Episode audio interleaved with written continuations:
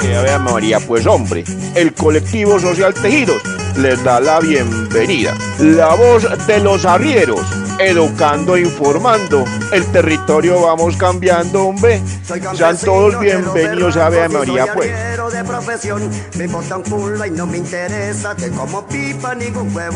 Sean todos y todos bienvenidos a este su programa La Voz de los Arrieros, en su sexto capítulo.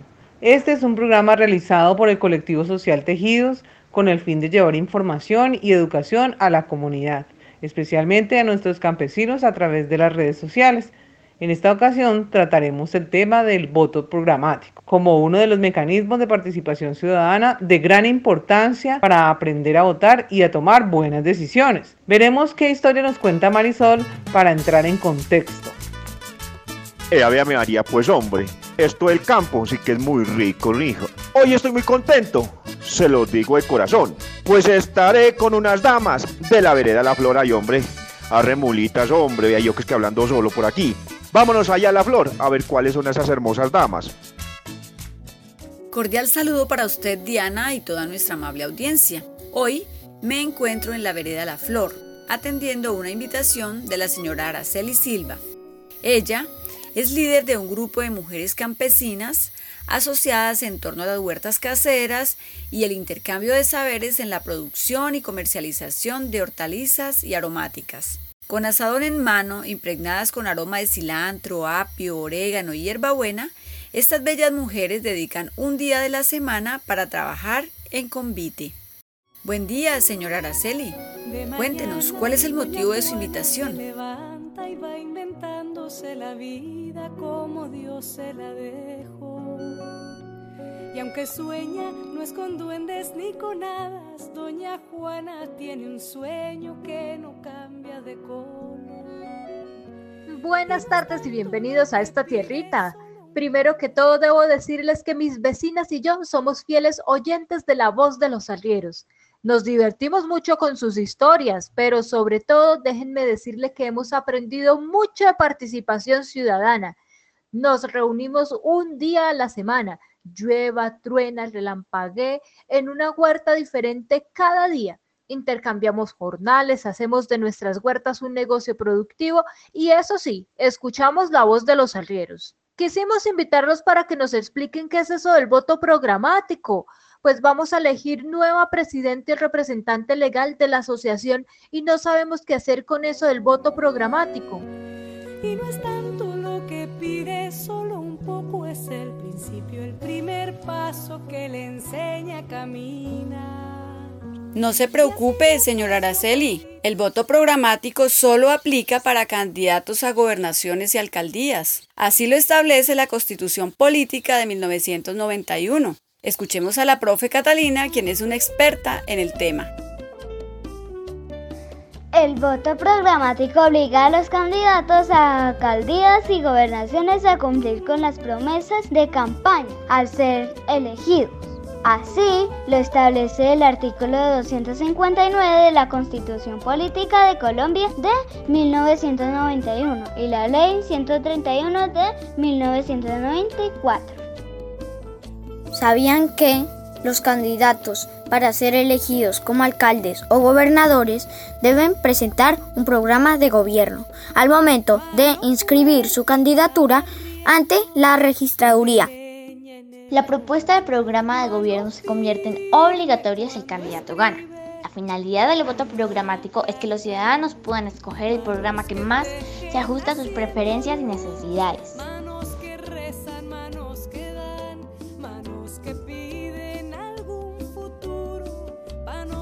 Hola a todos y a todas. Mi nombre es Catalina Carvajal Rojas y hoy hablaremos sobre el voto programático. Cuando en su condición de ciudadano usted va a ejercer ese derecho al voto, usted se pregunta antes de hacerlo, ¿por qué voy a votar por este candidato o por esta candidata? ¿Cuáles son esas propuestas o cuál es ese programa que el, que el candidato tiene y por el cual voy a votar? Pues mis queridos escuchas, es en este momento donde el llamado voto programático toma importancia, pues gracias a él podemos decidir por qué candidato votaremos. ¿Recuerdan ustedes que cuando hablamos sobre la revocatoria de mandato, los alcaldes y gobernadores debían inscribir un programa de gobierno al momento de inscribir su candidatura? Pues bien, con esta propuesta, usted tiene la posibilidad de escoger a través del voto programático ese programa que mejor se ajuste a sus preferencias ideológicas y políticas. Aquí es importante tener en cuenta que el programa de gobierno que suscriben esos candidatos es de obligatorio cumplimiento en caso de que el candidato gane las elecciones. Entonces, el voto programático es una herramienta de la democracia participativa mediante el cual nosotros, los ciudadanos, votamos y le imponemos como mandato al que elegimos como nuestro líder el cumplimiento de ese programa de gobierno que presentó durante su campaña electoral. Esto necesariamente implica que nosotros como ciudadanos debemos conocer esas propuestas que están plasmadas en los programas de gobierno que los candidatos proponen. Ahora bien, ¿para qué sirve entonces ese voto programático? Pues resulta que ese voto programático es como un cambio de chip, es un llamado a que nos culturicemos, a que hagamos nuestra esas propuestas políticas que ellos tienen en sus programas de gobierno, que las entendamos, que diseñemos y que las ajustemos y las comparemos a las necesidades que nosotros tenemos en nuestra comunidad. Es decir, es un llamado a esa modernización de esa cultura política que traemos ya en nuestro chip desde hace muchos años. Es decir, con este voto programático nosotros ya no vamos a comer más cuento de que es que el candidato X dijo que iba a erradicar la pobreza o que el candidato Y dijo que iba a darnos casas a todos, cuando a través del voto programático usted sabe que esas propuestas de campaña que son un poco ilusorias, utópicas, por supuesto, no se pueden cumplir. Entonces, mis queridos escuchas, lo importante es que usted se documente, se informe, sepa a quién va a elegir. Es por esto que yo les recomiendo que usted tenga en cuenta antes de decidirse por quién va a votar, pues que lo primero que todo usted conozca quiénes son esos candidatos, ¿verdad? Usted conozca su hoja de vida, cuál ha sido su trayectoria, cuál es su experiencia, cuáles han sido esos logros profesionales, cómo se ha comportado, en el pasado, es decir, esos antecedentes que ha tenido, ¿cierto? Por supuesto, si cuál es su ideología política y cuáles son sus opiniones respecto a los temas que le interesan a usted y que pueden beneficiar a su comunidad. Por supuesto que también lo pueden beneficiar a usted. También le recomiendo que además de conocer a ese candidato o a esos candidatos, usted se tome el tiempo de comparar esos programas de gobierno o esas propuestas de los diferentes candidatos con el fin de identificar esos aspectos que usted le parecen interesantes, ¿cierto? Y que de pronto un candidato tiene algo que puede llamarle más la atención respecto a otro candidato. Busque información por todos lados también. Le recomiendo que no se quede solamente con una fuente de documentación, es decir, un solo noticiero, un solo periódico. También busque por internet, busque por otros medios de comunicación, la radio, hable con, hable con la gente de su comunidad, hable con los concejales, hable con esas personas que conocen de cerca a esos candidatos y que tienen conocimiento de cuáles pueden ser esas propuestas.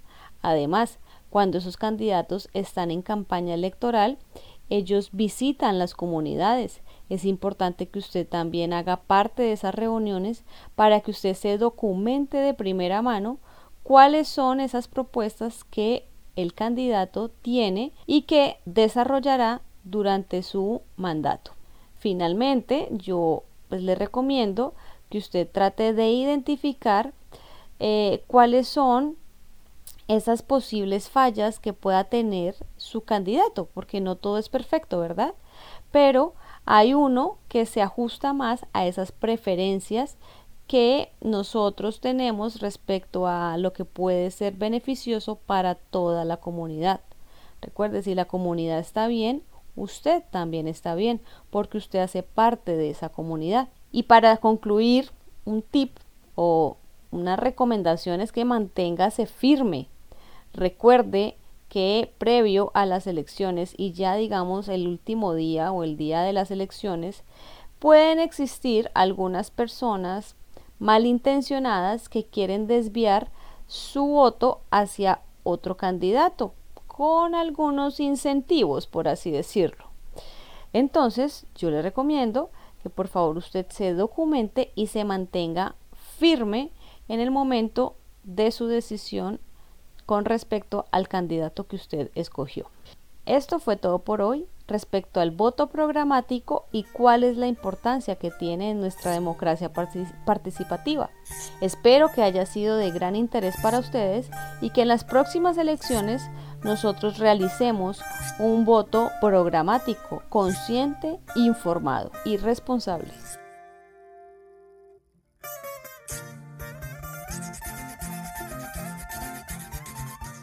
Oiga, comadre Araceli, en las elecciones del año pasado había mucho candidato, todos pajudos y déspotas lo iban saludando a uno. Tenían el doctorado en la cabeza.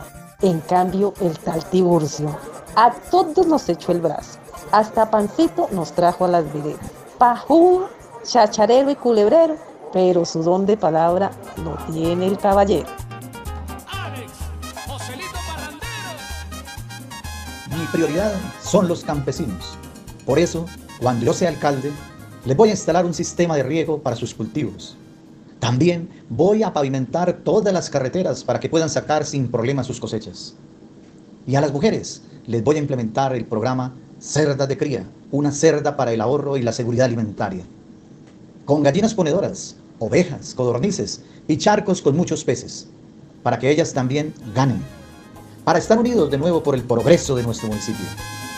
Destapen más cerveza que yo pago. Ay, lindo, porque le diste ese don de que él no fuera. Ay, Anatulia, mi candidato favorito era Silvestre Rico. Es que ese hombre sí tiene mucha presencia, alto, delgado, ojos azules, con voz de locutor, con una sonrisa encantadora y lo mejor es que cuando asistía a reuniones era muy amable, hasta saludaba con abrazos y todo. Si ustedes votan por yo, voy a bajar el embarazo de nueve meses a solamente seis. ¡Viva el doctor Clima Coto Carrucho! Cuando yo, Silvestre Rico, sea alcalde, instalaré gimnasios biosaludables en cada uno de los parques y corregimientos del municipio, para que por medio del deporte la comunidad se mantenga saludable y sobre todo para que las damas se conserven siempre bellas. ¿Cómo no? Además, pavimentaré todas las calles del municipio y construiré puentes donde haga falta por si no hay río, pues les hago río. A ese churro de hombre le di mi voto. ¡Ay, vecinas! Es que ustedes no escucharon hablar a Fidelino Echeverry, mi candidato. Era tan elocuente. Las mujeres como mayoría si se unen son capaces de elegir una persona trabajadora y honesta, con una trayectoria social muy reconocida. En mi plan de gobierno la prioridad es mejorar las condiciones de los campesinos, realizar mantenimiento de las vías terciarias, brindar oportunidades a los niños y jóvenes campesinos para que se capaciten y se queden, para que el campo sea productivo, buscar mejorar la conectividad, la atención en salud, la educación, el saneamiento básico y la participación ciudadana.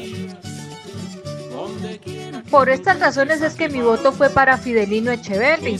Él recorrió casi todas las veredas del municipio y a donde iba entregaba un plegable con sus propuestas de gobierno, aunque debo reconocer que la verdad yo no las leí todas.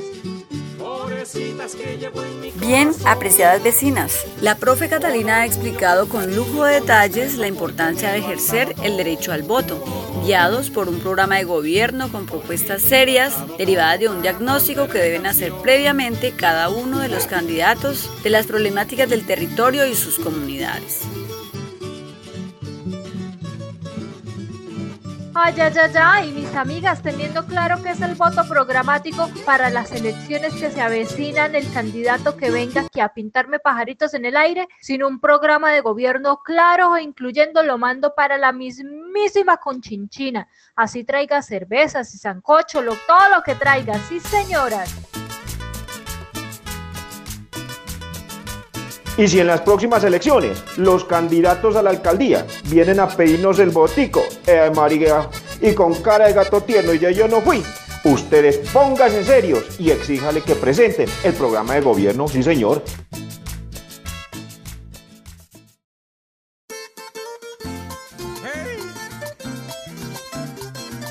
El derecho al voto no solo es un derecho que tenemos todos los ciudadanos, sino que también es un deber por lo tanto, debemos ejercerlo con mucha responsabilidad. Hay que escuchar a cada uno de los candidatos y leer los folletos que presentan con sus propuestas, porque deben coincidir lo que hablan en sus discursos y lo que presentan en la publicidad, ya sea escrita o visual. De esta manera se puede verificar que el plan de gobierno presentado en campaña se convierte luego de ser elegido ese candidato o candidata en un plan de desarrollo de tal manera que la comunidad pueda hacer seguimiento y veeduría y así se podría decir que estamos utilizando bien este mecanismo de participación conocido como voto programático. Hasta aquí la voz de los arrieros. Mi nombre es Diana Patricia Mora no olviden que educando e informando el territorio vamos cambiando. Y visítenos en Facebook y YouTube como Tejidos Colectivo Social. Hasta pronto. Ay, yo quiero seguir siendo concejal porque esta teta ni pelijo de puerca la pienso soltar. Y es que un periodo me pareció poco y así uno se mueva. A mí no me alcanzó el tiempo para hacer un poquito más.